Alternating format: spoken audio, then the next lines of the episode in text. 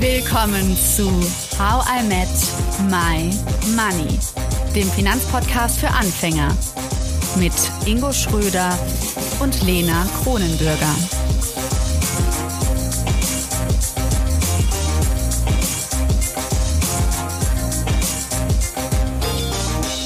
Hallo Ingo.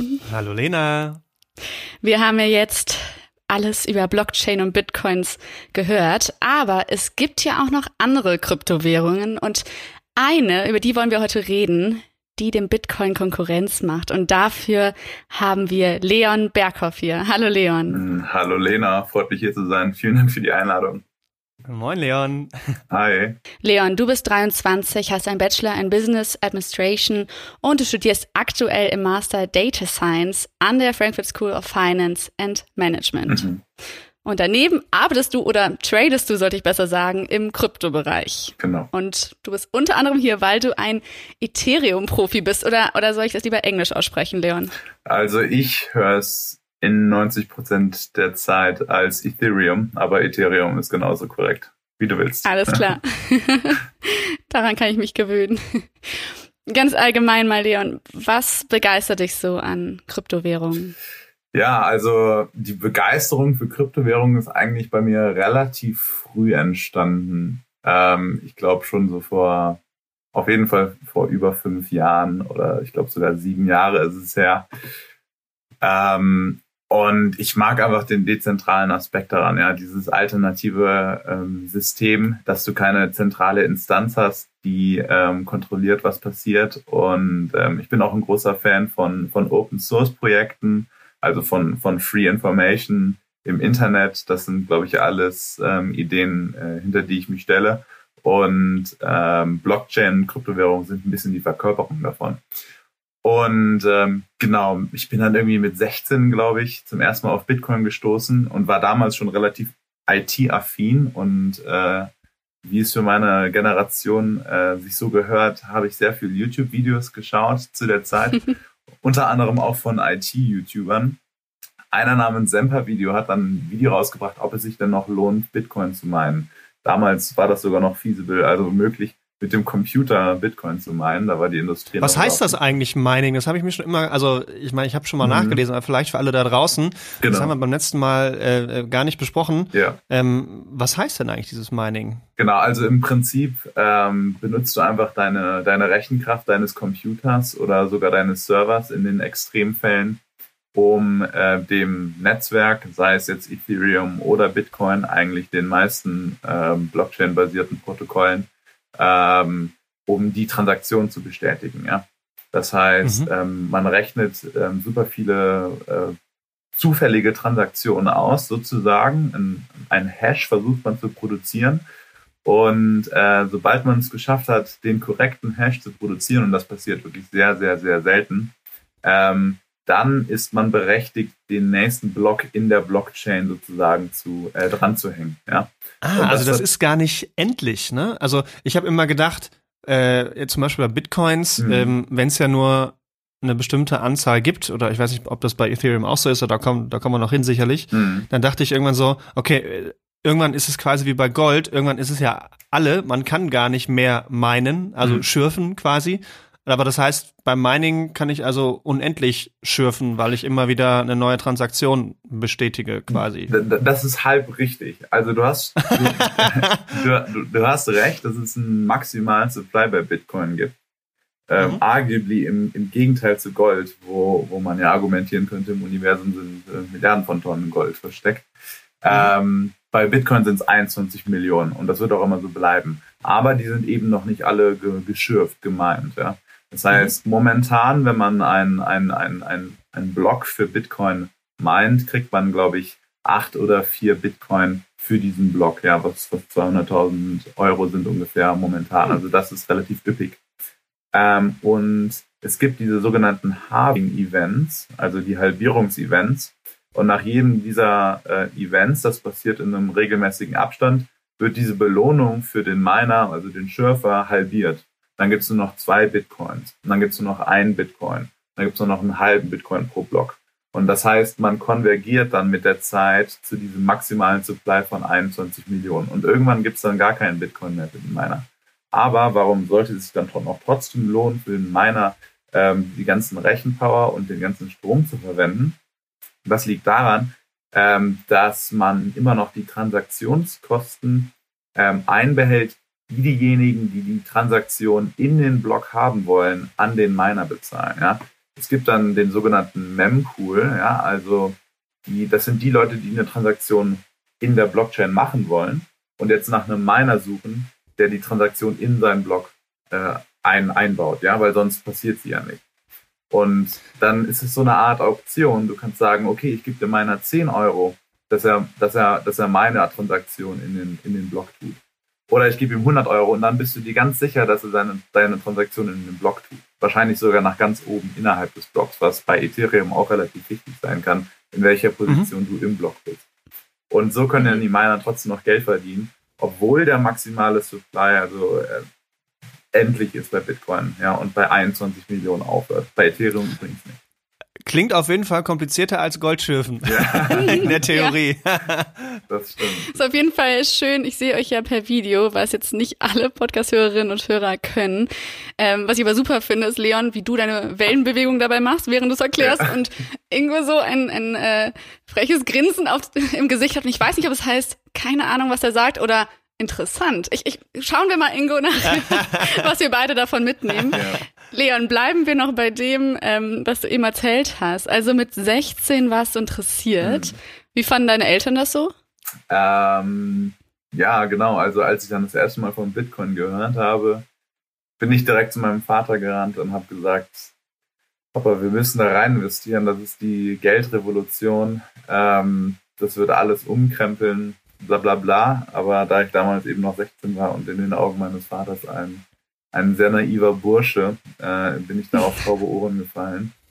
Und er hat mir dann gesagt. Und jetzt ärgert er sich, oder? Jetzt ärgert er sich, ja. Und ähm, witzigerweise, ähm, dann nach ungefähr anderthalb Jahren im Dezember 2017, also zum All-Time-High, äh, zu dem Zeitpunkt des Preises von Bitcoin, kam er dann an und hat mich gefragt, ob er nicht doch noch ein bisschen über mich investieren kann in, in, in Bitcoin und andere Kryptowährungen. und ungefähr drei Tage später kam der Crash und dann gab es dann gab's in einem halben Monat 80% Drawdown. Ähm, das war auf jeden Fall Karma. Ähm, auf jeden Fall hat er mir damals gesagt, du kannst gerne dein eigenes Geld in Bitcoin investieren, was ich nicht hatte, also habe ich nicht gemacht. Ich habe, wie gesagt, ein bisschen gemeint, geschürft auf meinem kleinen MacBook Air 2011 ähm, das hat auch nicht viel gebracht und ähm, den Private Key, also den Zugang zu diesen Bitcoin, die ich geschürft habe, habe ich auch verloren. Ähm, das heißt, die ersten Investitionen kamen so Mitte 2017 bei mir erst. Genau, mhm. leider. Weil damals war der Preis von Bitcoin bei ca. 200 Euro und ähm, heute ist er deutlich höher. Ja. Aber wenn ich das jetzt so höre, du bist also schon als dieser, wie hast du es genannt, naiver Bursche, bist du einfach durch Neugier rangekommen an mhm. diese Kryptowährung und hast aber dann wirklich an der Frankfurt School, wo eben auch unser letzter Experte Philipp Sandner ähm, auch mhm. lehrt, da bist du dann hingekommen und bist da immer mehr mit Kryptowährungen in genau. Verbindung gekommen oder wie ging es dann weiter? Ja, also so Mitte 2017 gab es ja dann so einen kleinen Boom, den ersten, was Kryptowährungen angeht. Und ähm, meine Freunde, die wussten schon, dass ich mich damit schon länger auseinandergesetzt hatte und jeder wollte investieren. Also jeder kam zu mir und hat mich gefragt, in welche Kryptowährung soll ich investieren, weil zu dem Zeitpunkt gab es schon wahrscheinlich 1000. Ähm, und wie funktioniert das Ganze? Und da habe ich eben entdeckt, dass ähm, dass es viele Studenten gibt, die sich dafür interessieren und ähm, es keine Plattform gibt an der Frankfurt School, also meiner Universität, ähm, wo das richtig erklärt wird. Und dann habe ich eine Studenteninitiative gegründet. Um, erst beigetreten und dann ähm, Co-Founder ge geworden, als wir sie praktisch neu, äh, neu aufgebaut haben mit einem Freund von mir. Und da mhm. ging. Was hat der gemacht? Flugblätter verteilt? Hier, Kryptowährung? Ungefähr so. Nee, wir haben immer, ähm, wir haben immer so zwei, zweimal im Jahr so ein Event, äh, wo alle Studenten dann durch die, durch die Halle marschieren und man hat dann so kleine Stände und versucht, ähm, äh, andere Kommilitonen zu überzeugen, äh, seiner Initiative beizutreten. Wir haben eine kleine Verlosung gemacht. Wir haben es so gemacht, dass ähm, wir eine Wette sozusagen aufgebaut haben. Wer den Bitcoin-Preis zu unserem Kickoff ähm, am nächsten errät, der kriegt ähm, 10 Euro in Bitcoin geschenkt. Und da wollte natürlich jeder dabei machen und jeder musste auch beim Kickoff dabei sein. Und da hatten wir dann eine große Chance, vor 100 Leuten unsere Kompetenz zu überzeugen. Und von da an lief es ganz gut. Wir haben mehrere Leute eingeladen, ein paar Workshops gemacht etc. Und das hat sehr Spaß gemacht. Und ähm, danach eben über Philipp Sandner bin ich ähm, in den professionelleren Bitcoin-Bereich gerutscht. Ja, also aber jetzt, arbeite jetzt auch noch nur noch mit Kryptowährungen. Ist jetzt auch mein zweiter bzw. dritter Job, den ich im, im Kryptowährungsbereich habe. Und es macht sehr Spaß. Cool. Dann kommen wir noch mal näher auf äh, Kryptowährungen zu sprechen. Mhm. Wir haben uns ja schon in den, in den letzten beiden Folgen mit äh, der Blockchain-Technologie und im speziellen Bitcoins auseinandergesetzt. Mhm. Und Lena hat es ja auch schon gesagt, du kennst dich mit Ethereum aus. Ähm, was genau ist Ethereum? Genau, also Ethereum ist im Prinzip etwas sehr ähnliches wie Bitcoin. Ja? Also die grundlegenden Konzepte, die ihr schon von Philipp Sandner gelernt habt, nämlich was eine Blockchain ist und wie, wie, wie, wie funktioniert das Ganze eigentlich darunter liegend, ähm, auch mit dem Mining, das lässt sich alles eins zu eins auf Ethereum übertragen. Ja? Ähm, vielleicht so eine einfache Analogie, um den Unterschied zu, zu erklären, ist, dass man, vergle man vergleicht ja immer Bitcoin mit ähm, dem digitalen Gold. Ja? Mhm. Und von bei Ethereum redet man gerne über das äh, digitale Öl. Denn mhm. ähm, auf der Blockchain bei Ethereum hast du nicht nur die Möglichkeit, wie bei äh, Bitcoin, Transaktionen von A nach B zu schicken, sondern man kann viel komplexere äh, Zusammenhänge programmieren auf der Blockchain, die dann wirklich für immer auf der Blockchain sind und dadurch ähm, viel komplexere Sachen bauen. Es ist praktisch wie ein riesiger Computer, der ähm, weltweit agiert, nicht ausgeschaltet werden kann und bei dem jeder mitmachen kann. Ja, es gibt also eine eigene Programmiersprache richtig für Ethereum, Solidity heißt die. Und mhm. ähm, darüber kann man dann sogenannte Smart Contracts ähm, coden. Ja? Und ein Smart Contract ist im Prinzip einfach nur eine automatische Abfolge an Transaktionen oder ähnliches, ähm, die eben hart gecodet ist. Ja, das heißt, ähm, sie ist nicht aufhaltbar, ähm, sie, man kann sie nicht löschen. Sobald sie einmal dieser Smart Contract in der, in, in der Blockchain drin ist, dann ist es für immer da. Und das ermöglicht eben, dass man die Anwendungsmöglichkeiten von Blockchain extrem erweitert. Ja, also ein riesiges Thema bei, äh, bei Ethereum momentan ist Decentralized Finance. Ja, das heißt, du kannst zum Beispiel zu einem äh, Service Provider oder zu einem Smart Contract gehen ähm, und sagen, hier, ich habe 20 Ether und das mhm. kannst du dann als Collateral ähm, ihm geben sozusagen, also aber nur vorübergehend und dir dafür eine andere Kryptowährung von ihm leihen. Ja, das ist wie als würdest du zu einer Bank gehen und dir da einen, einen ganzen einfach einen normalen Kredit holen. Da musst du dir dann auch irgendwie ein, ein Collateral, also ein, ein Gegenwert. Ähm, eine Sicherheit. Eine Sicherheit, genau, danke äh, mhm. für die deutsche Übersetzung. Wie gesagt, ich rede äh, nur auf Englisch auf der Arbeit und in der Uni, deswegen fällt mir das ein bisschen. Aber gerade hast du das schöne Wort Ether gesagt, das klingt wieder genau. äh, nicht super englisch. Und das ist die Kryptowährung, oder? Das genau. ist so wie Bitcoins, während ja. Ethereum nicht die Kryptowährung genau, ist. Genau, Ethereum ist genau genommen nur das Protokoll und Ether oder Ether ähm, ist dann die Währung als solche. Bei Bitcoin heißt beides Bitcoin, aber wenn man genau sein will, das ist zumindest im Englischen so, wenn man über die Währung als solche schreibt, dann schreibt man Bitcoin mit dem B klein. Und wenn man über das Protokoll schreibt, dann schreibt man Bitcoin mit dem B groß. Ähm, mm, solche Facts liebe ich ja, ne? Perfekt, das Party-Smalltalk nach Corona. Ja. Ich kann dir bestätigen, auf Partys kommt das Thema nicht so gut an, vor allem wenn ich zwei Stunden Monologe halte. Aber ähm, ja, try yourself. Ja. ähm, okay, das heißt, ist, du sagst, genau, du hältst dann vielleicht Monologe auf so Partys. Ist es auch so, dass Leute dich angreifen und sagen so, hör mal hier, allein mit Bitcoins, der Stromverbrauch ist enorm, wie kannst du sowas gut finden? Ähm, also es gibt natürlich Kritikpunkte bei, bei Kryptowährungen. Ich persönlich meine ja jetzt keine äh, Bitcoin, ja. Das heißt, ich bin zumindest nicht direkt daran beteiligt, dass dieser Stromverbrauch existiert. Äh, natürlich, mhm. wenn man das Bitcoin-System nutzt, unterstützt man das äh, implizit. Und das ist auch ein komplett berechtigter Kritikpunkt, ja. Und aber dafür gibt es auch schon Lösungen und ähm, das Ethereum-Protokoll hat das auch schon erkannt. Und mhm. dieser Stromverbrauch äh, rührt eben daher, dass die Miner so viel Rechenpower brauchen, um, um das Netzwerk eben zu validieren. Hm? Und es gibt da einen alternativen Ansatz, ähm, der nennt sich Proof of Stake anstatt Proof of Work. Und da brauchst du überhaupt keinen Stromverbrauch für. Und Ethereum ist momentan dabei, das wird vielleicht noch so ein, zwei Jahre dauern, bis die, äh, bis die dran, bis, die, bis, bis Ethereum wirklich vollkommen Proof of Stake ist. Aber danach wird es überhaupt keinen Stromverbrauch mehr geben und ich kann problemlos vollkommen ethisch in Ethereum investieren. Genau. Das heißt, wie, wie, wie funktioniert es dann genau? Also ich meine, durch hm. Luft und Liebe wird ja nicht gemeint, ne? Genau. Ähm, wie funktioniert es dann? Proof of Stake? Kannst du das mal ja, beschreiben? Ich, ich kann das versuchen herunterzubrechen. Im Prinzip Proof of Stake. Staking heißt eigentlich wieder eine Sicherung ähm, ab ablegen. Ja? Das heißt, mhm. ähm, wenn ich jetzt 32 Ether habe, dann kann ich sagen, ich stake die und dann werden die praktisch aus meinem normalen Portfolio abgelegt und ich habe keinen Zugriff mehr darauf. Ja?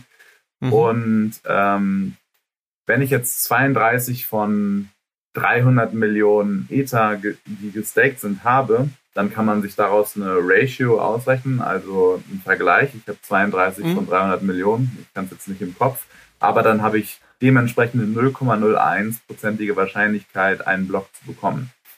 Ah, ich, ich kenne das vom Pokern vielleicht. Ich kann es mal kurz mhm. übersetzen an alle, äh, die da nicht so ganz. Ich kenne Staken vom Pokern, wenn man zum Beispiel sagt, äh, der Buy-in, also der Einkauf, wenn man äh, so ein großes Turnier spielt, ist eine Million mhm. und man kann sich dann staken lassen, indem man sagt, ich hole mir noch fünf, sechs andere, die meinen Eintritt mitbezahlen, ab. Mhm. Und wenn zum Beispiel einer sagt, ich zahle 500.000, aber du spielst mhm. und du zahlst 500.000 und wenn ich dann gewinne, dann mhm. kriege ich eben äh, den Gewinn, der wird durch 50 Prozent geteilt. Ne? Ja. Also in dem Beispiel jetzt. Also so verstehst du dann auch richtig wahrscheinlich, ne? So wie es dann ja. in der Art, eben, dass du die Ratio dann danach ausrechnest, also das Verhältnis von äh, wie viel habe ich reingepackt und dann was kommt raus, da bekomme ich dann halt das dementsprechende Verhältnis zurück. Genau. Also die, mhm. die Wahrscheinlichkeit, dass du den Block bekommst, hängt davon ab, wie viel du stakest. Ja, und der, ja die, wie viel ich reingebe. Die okay. Idee dabei ist, wenn du jetzt eine falsche Transaktion in den Block tust. Das heißt, versuchst die anderen Teilnehmer zu betrügen und das im Nachhinein herausgefunden wird,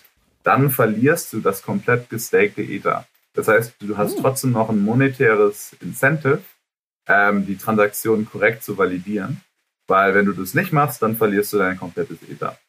Und somit wow. kannst du praktisch die, die Sicherung der ganzen Transaktion intern lösen ähm, weil du hast immer noch ein monetäres Interesse, du kriegst nur mhm. keine, keine Mining-Fees etc., sondern du hast halt das Risiko, dass du das gestakte Ether verlierst.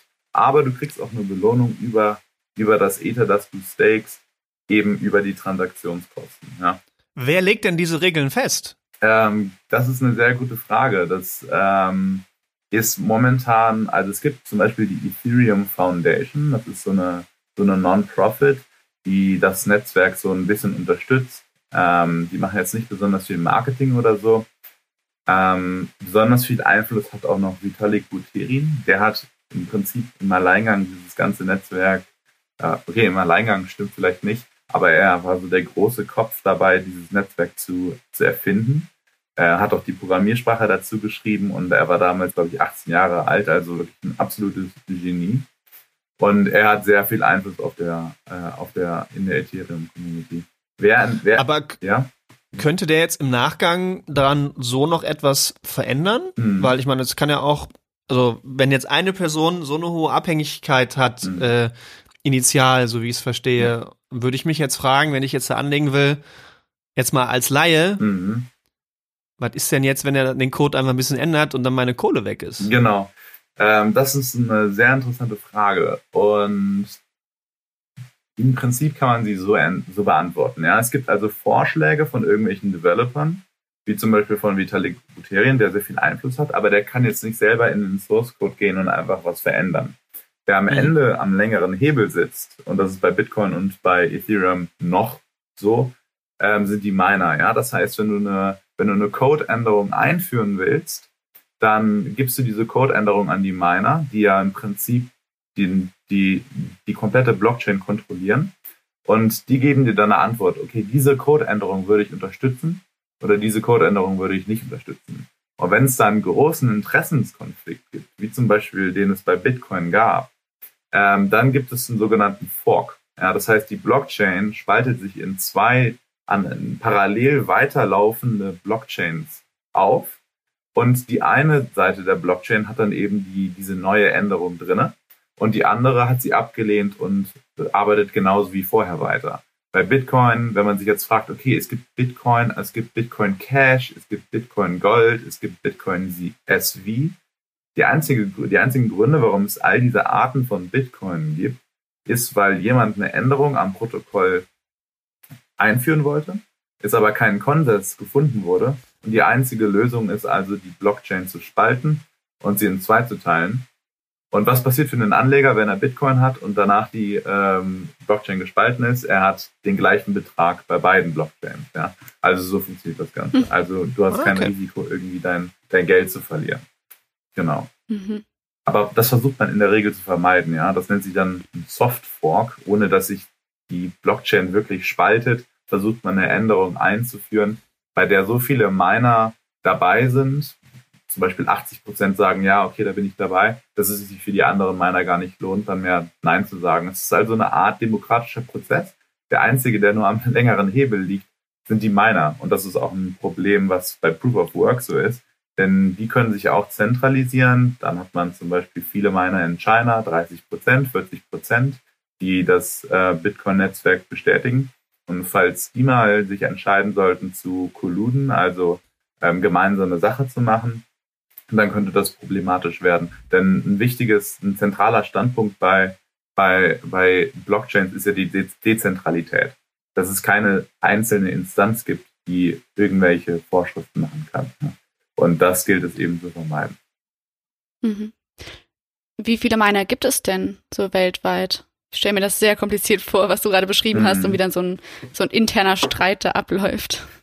Ja, das ist eine super gute Frage, die ich so nicht beantworten kann, wie viele Miner es gibt. Das ist auch von Netzwerk zu Netzwerk unterschiedlich. Ich glaube, es gibt in, in es, es muss in den Zehntausenden bis Hunderttausenden ähm, sein.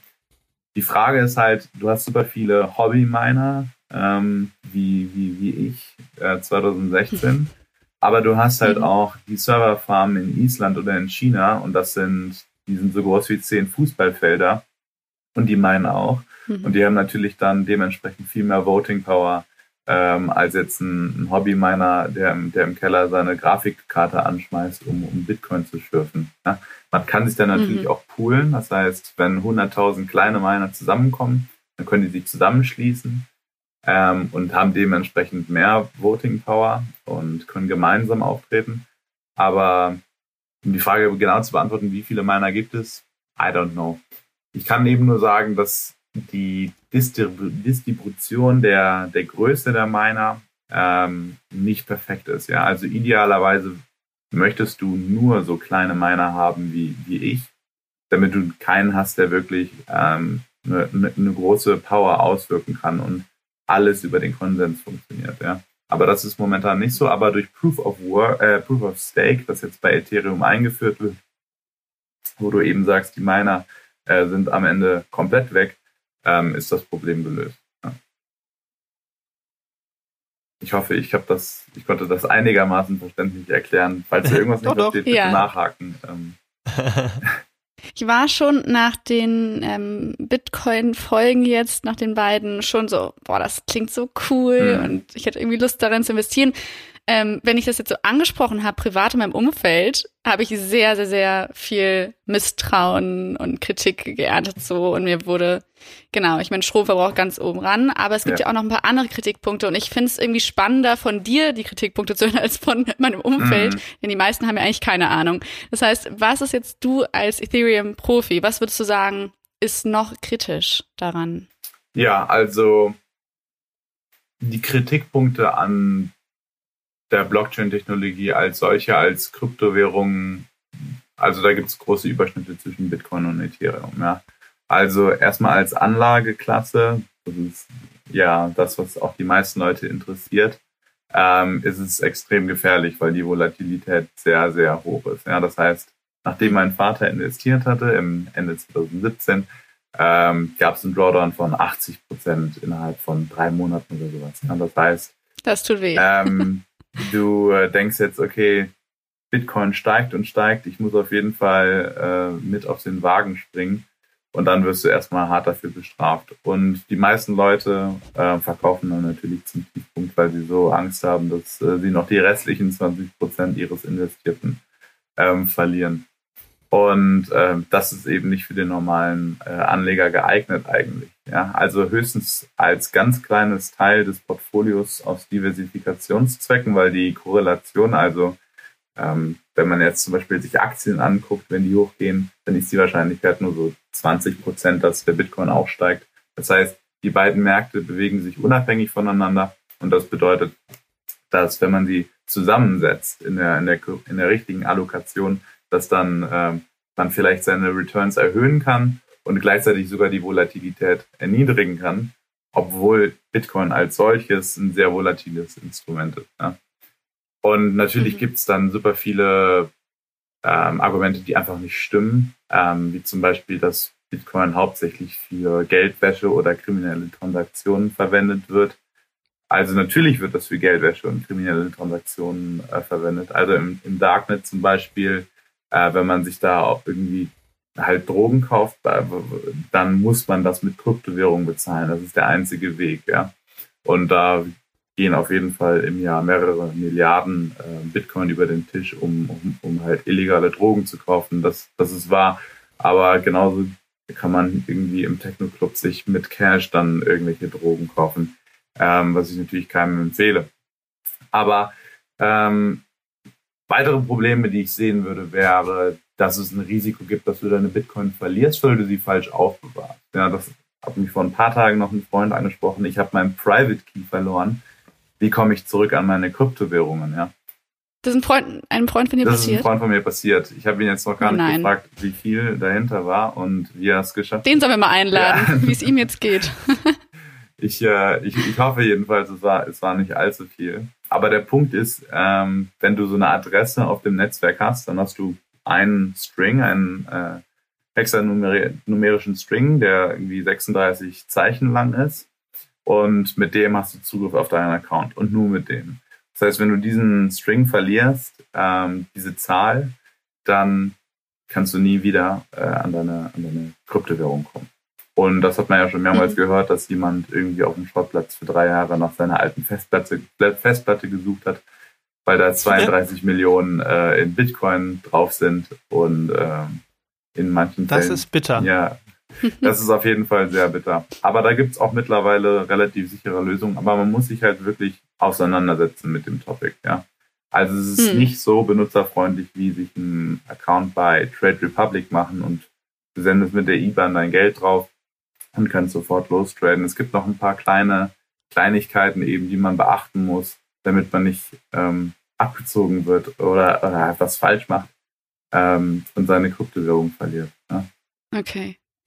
Leon, wir kommen jetzt zum hm. Abschluss. Hm. Ich würde super gerne noch hören von dir, ob du so eine persönliche Vision hast. Also, wenn du so, du hast gesagt, du bist jung und jetzt machst du das, ne, wie du es halt gerade alles so machst. Hm. Was würdest du sagen, wo ähm, siehst du Ethereum? Wo siehst du vielleicht auch ähm, dich und vielleicht auch sogar mich und die Community? Meinst du, wir sollten irgendwann alle daran investieren? Was, was wünschst du dir? Hm. Also, ich wünsche mir natürlich, dass es ähm, Ökosystem um Ethereum und wahrscheinlich auch andere Kryptowährungen, es wird in Zukunft mehrere geben, wächst.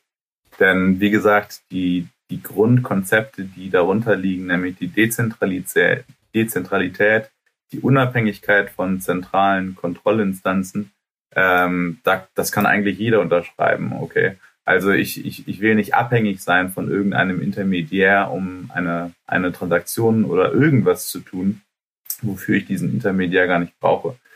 Und das ist das Grundkonzept hinter ähm, Kryptowährungen und das finde ich ähm, sollte in die Köpfe von dem von der normalen Bevölkerung gelangen, dass man vielleicht aus diesem aus diesem aus dieser Grundvorstellung, die ja einfach schon immer so existiert hat, ähm, dass man eine Bank braucht, um eine Transaktion durchzuführen, wegkommt und sagt, okay, ich kann mehr mir selber zutrauen und viel mehr individuell machen und weniger über Intermediäre gehen. Und ich wünsche mir, dass das Ökosystem wächst. Das ist jetzt unabhängig davon, wie der Preis steigt, weil der ist, wie gesagt, sehr abhängig von Spekulationen und von großen institutionellen Investoren, die gerne mal groß verkaufen und wieder einkaufen und der Preis schwankt.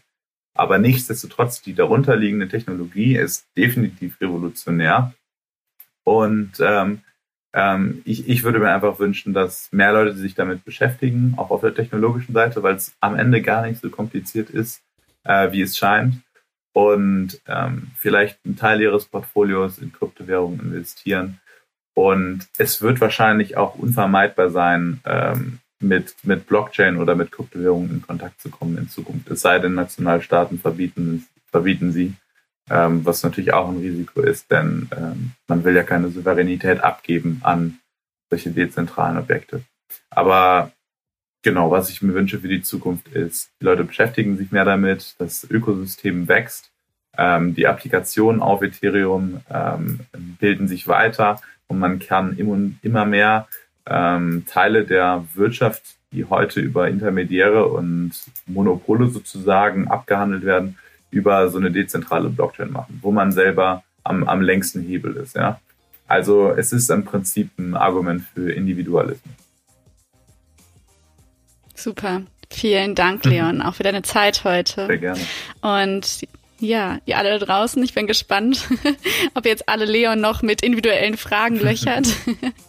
Vergesst auf jeden Fall nicht, uns auf Spotify, Deezer und Apple Podcasts zu abonnieren. Und ähm, ja, How I Met My Money wird gesponsert seit neuestem von der Online Finanzakademie. Do-it-yourself Online-Kurse zu Themen wie ETFs, Altersvorsorge und Immobilie. Und ihr bekommt einen exklusiven Rabatt.